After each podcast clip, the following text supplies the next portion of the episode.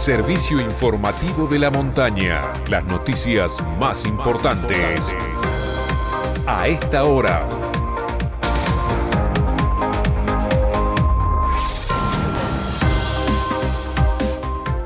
9 de la mañana en la República Argentina, temperatura en San Martín de los Andes 4 grados 4 décimas, humedad 60%, cielo mayormente cubierto. Autoconvocados liberaron vaca muerta.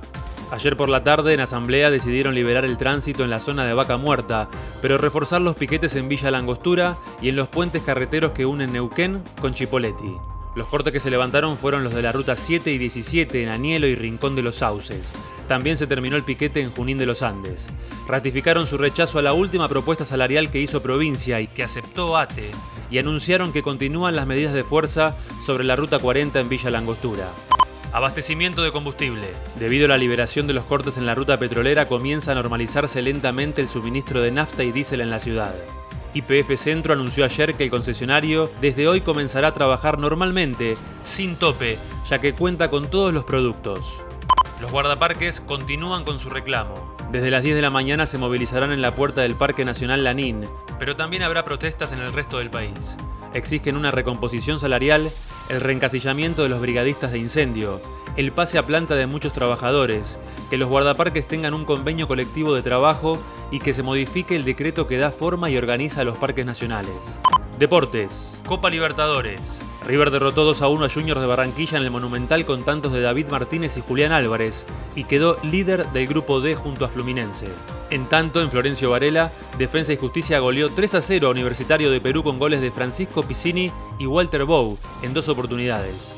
Hoy Argentinos y Universidad Católica de Chile se verán las caras a las 19 en el Estadio San Carlos de Apoquindo, de la capital chilena, por la segunda fecha del Grupo F.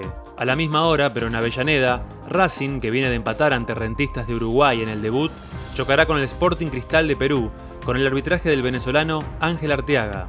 Copa Sudamericana. Independiente perdía en Avellaneda por la segunda fecha del Grupo B, pero lo dio vuelta ante el Montevideo City Torque y terminó llevándose una victoria por 3 a 1 con tantos de Silvio Romero, Jonathan Herrera y Matías Cócaro en contra. Con esta victoria quedó puntero del Grupo B.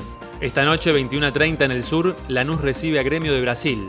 El encuentro correspondiente al Grupo H será arbitrado por el chileno Piero Mazza y televisado por ESPN. Copa Argentina. Con gol de Luciano Pons, Banfield superó por 1 a 0 a Deportivo Madryn y se clasificó a los octavos de final. Champions League. En el encuentro de ida por la semifinal de la Liga de Campeones, el conjunto de Pep Guardiola, Manchester City, perdía 1 a 0 ante el Paris Saint-Germain y lo dio vuelta con tantos de Kevin De Bruyne y Riyad Mahrez. Liga Española. El Barça enfrentará hoy a las 14 horas Argentina a Granada en el estadio Camp Nou, buscando un triunfo que lo deje como líder del torneo. Tenis. Por los octavos de final del ATP de Múnich, el argentino Federico Coria cayó ante Norbert Combos 6-4, 6-1. Este fue el servicio informativo de la montaña. Todas las noticias en una sola radio. Seguí informado en FM de la Montaña y en fmdelamontana.com.ar.